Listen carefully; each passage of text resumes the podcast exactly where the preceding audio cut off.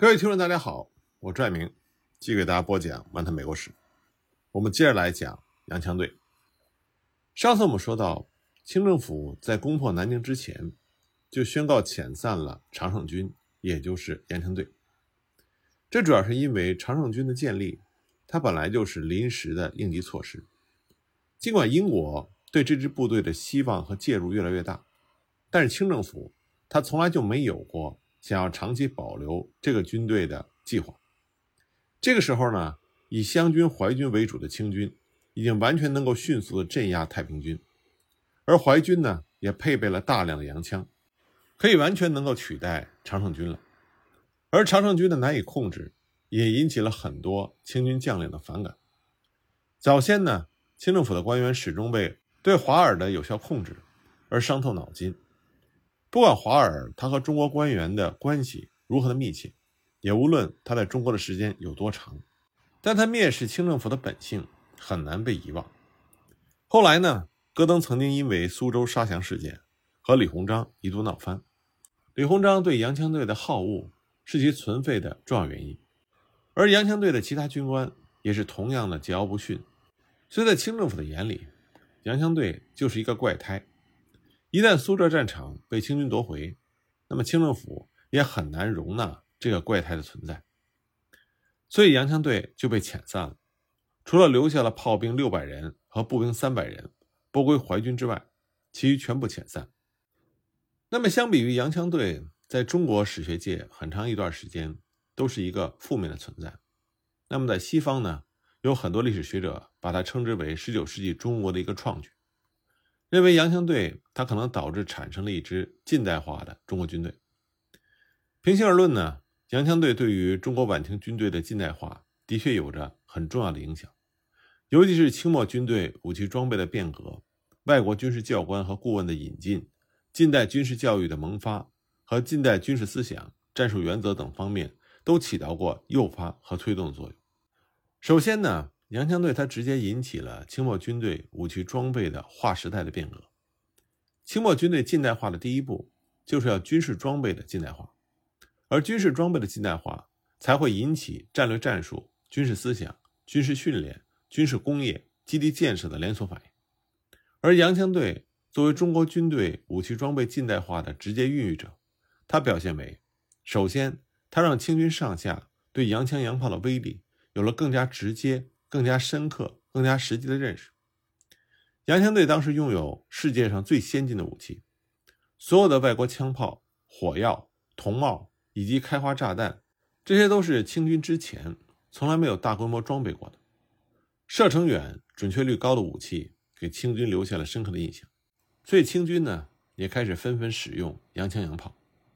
其次呢，它表现在洋枪队开辟疏通了外国武器传入中国的一些渠道。各地的清军将领纷纷委托上海当局购买洋枪。冯子材在一八六三年七月写给上海道台吴旭的信函中就提到，他的五名手下在上海吸血火器十得八九，皆仰仗吴旭的多方关照，所以他特意恳请吴旭能够代购火炮两门，让他的五名手下押送回营。十九世纪六十年代之后，清军的装备发生了重大变化。由冷兵器为主，转为冷热兵器并用。对此呢，有的学者认为，洋枪队的存在起到了巨大的推动作用。那么，洋枪队呢，也影响了中国近代军事教育的萌发，尤其是在军事教育思想、外国教官的聘用、训练科目和方法等方面。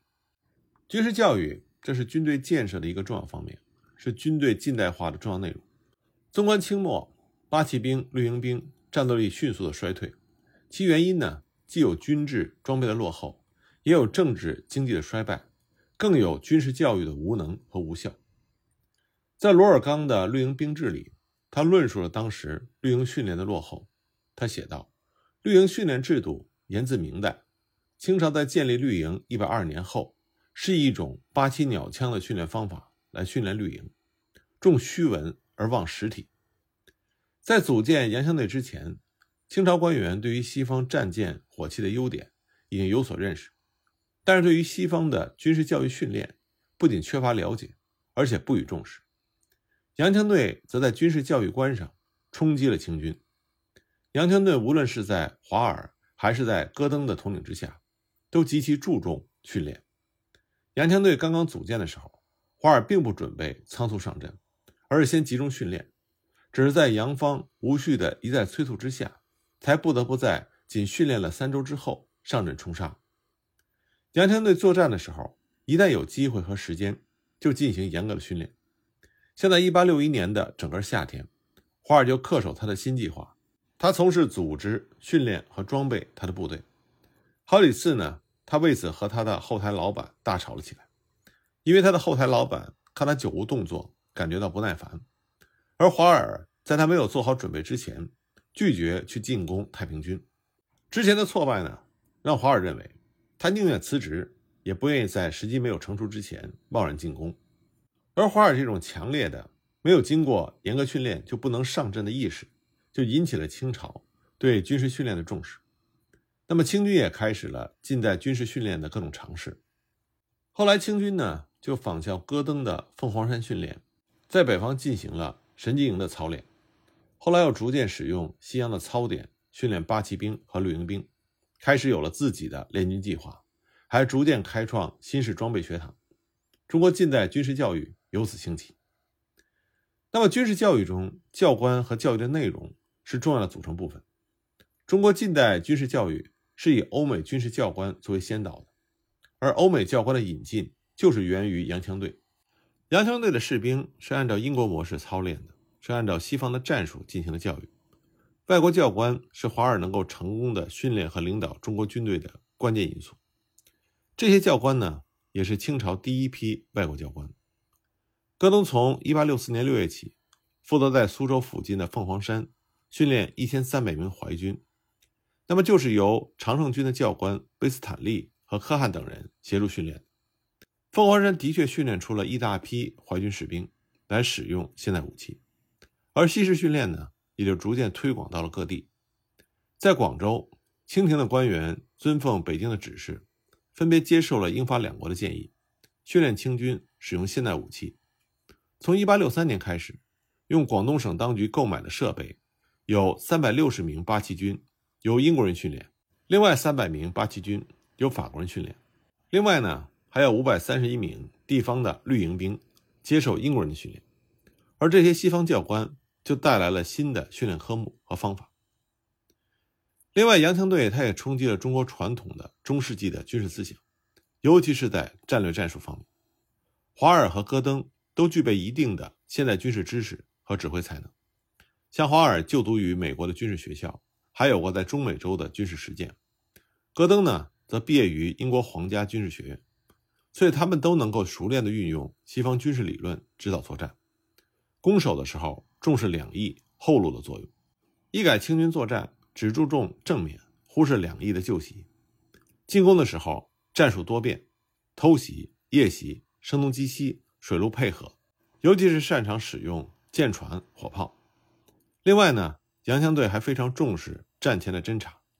指挥官会力求亲自掌握敌方的情况。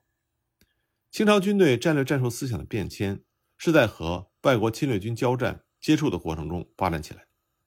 但是，作为交战的对方，清军难以了解和掌握外国军事指挥的内涵，而洋枪队则不同，它是清军的雇佣军，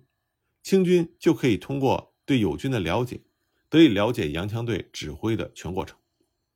清廷曾经一再要求和洋枪队共事的中方将领，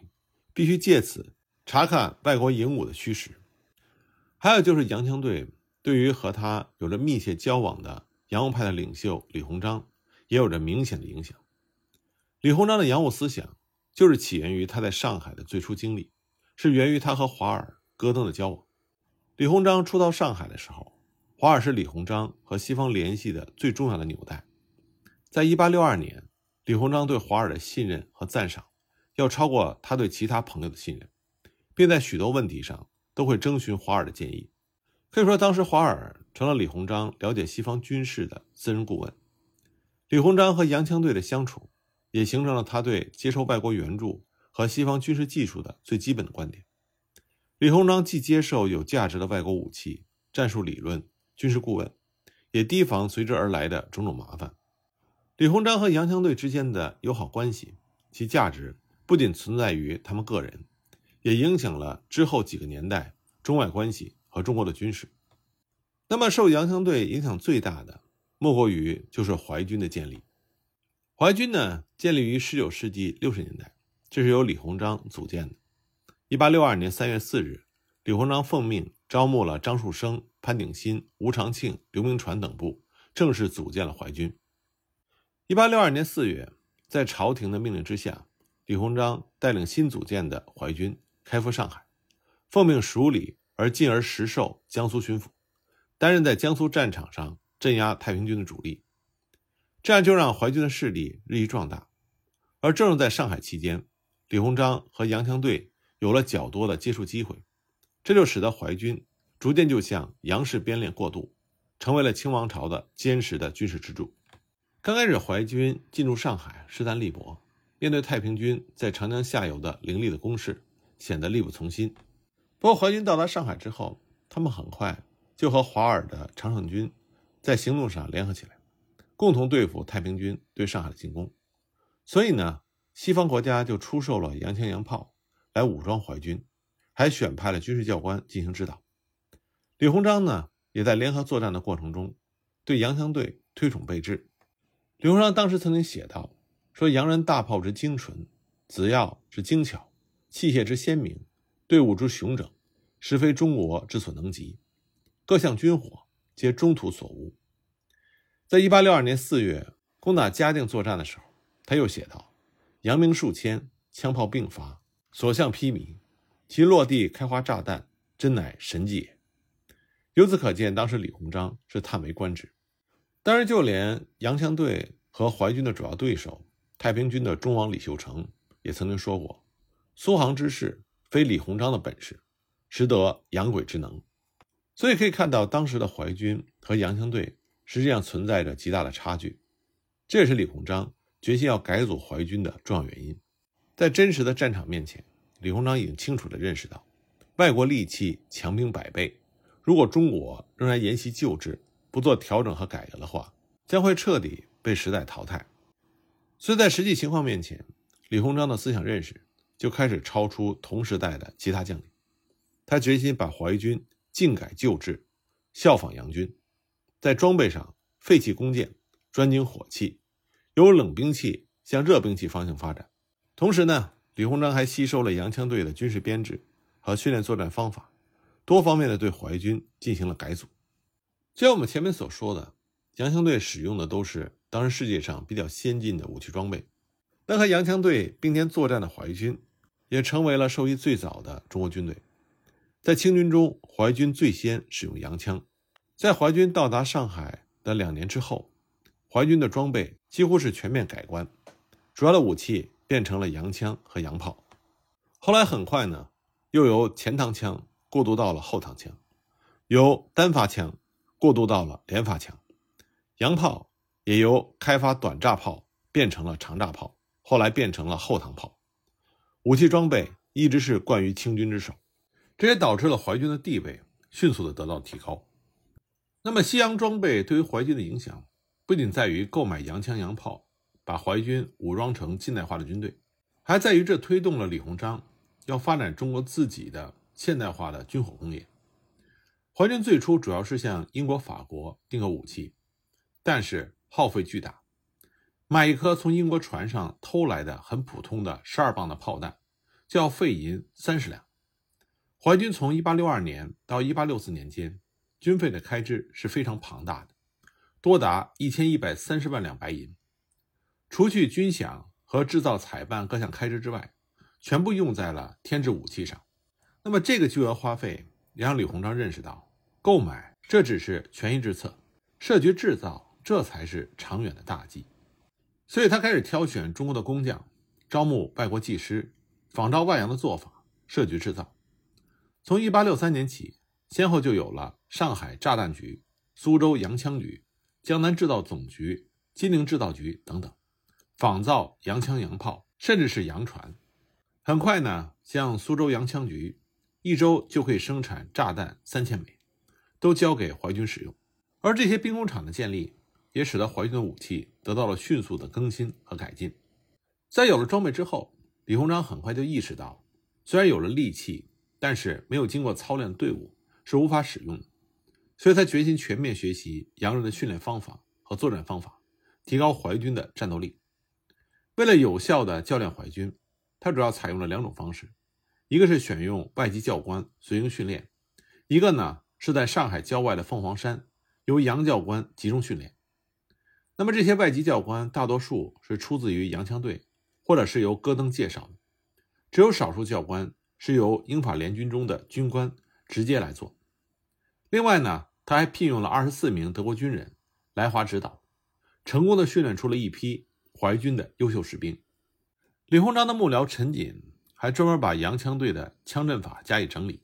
将里边的英语译成中文，付之以图，名为《洋枪大操陈图说》，这得到了李鸿章的赞赏。那么，李鸿章不仅仅是聘请洋人的教习来训练淮军，还选拔了有才能的将士出洋深造，选择留学生去欧美实地学习，亲自接受西洋文化的熏陶，让精良的武器装备和优秀的人员相结合，这样才能充分的发挥军队的综合效能。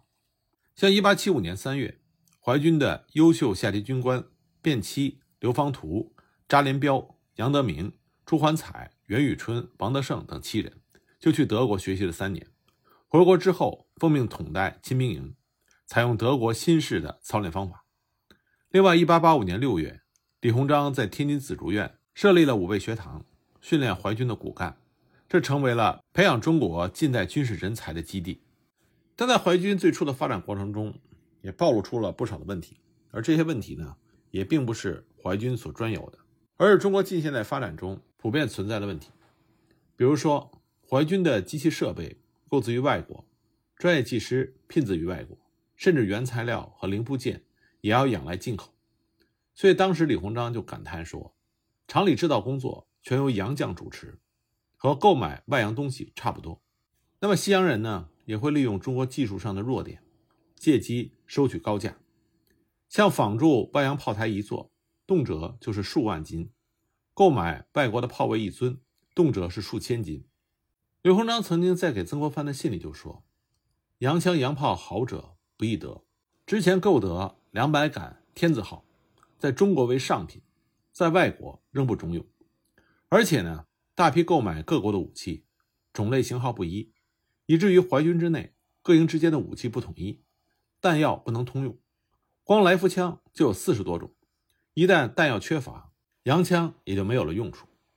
另外，淮军所聘请的技师都没有经过严格的筛选，有的技艺平平，有的甚至就是外行。像金陵制造局，它的主持人刚开始是英国的军医马格里，结果生产出来的大炮全部是废品，